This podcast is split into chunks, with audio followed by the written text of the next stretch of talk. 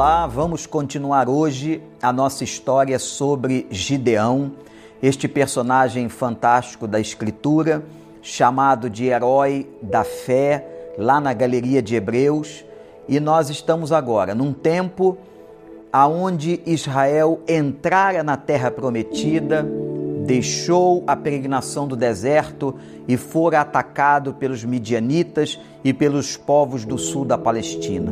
Deus estava usando aqueles povos como instrumento contra Israel, porque era um tempo, gente, de desobediência.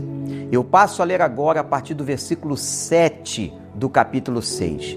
A Bíblia diz: Quando os israelitas clamaram ao Senhor por causa de Midian, ele lhes enviou um profeta que disse: Assim diz o Senhor, o Deus de Israel: Tirei vocês do Egito da terra da escravidão. Eu os livrei do poder do Egito e das mãos de todos os seus opressores. Expulsei, expulsei-os e dei a vocês a terra deles. E também disse a vocês: Eu sou o Senhor, o seu Deus. Não adorem os deuses dos amorreus, em cuja terra vivem, mas vocês não me deram ouvidos. Irmãos, quando Israel começou a clamar, começou a suplicar, porque o castigo ou a repreensão, o juízo estava muito pesado. Os midianitas invadiam as terras, derrubavam as plantações, tomavam conta de muitas coisas, ao ponto da Bíblia dizer que Israel estava empobrecendo. Israel clamou ao Senhor e Deus respondeu. Eu quero dizer a você que Deus responde caia em oração aos pés do Senhor, clame ao Senhor e creia que Deus vai responder. E Deus mostra para nós, muitas vezes, meu amigo, minha irmã, o porquê que nós estamos passando tais coisas, o porquê que nós estamos sofrendo determinadas situações. Deus revela, Deus mostra para nosso bem, para nos ensinar.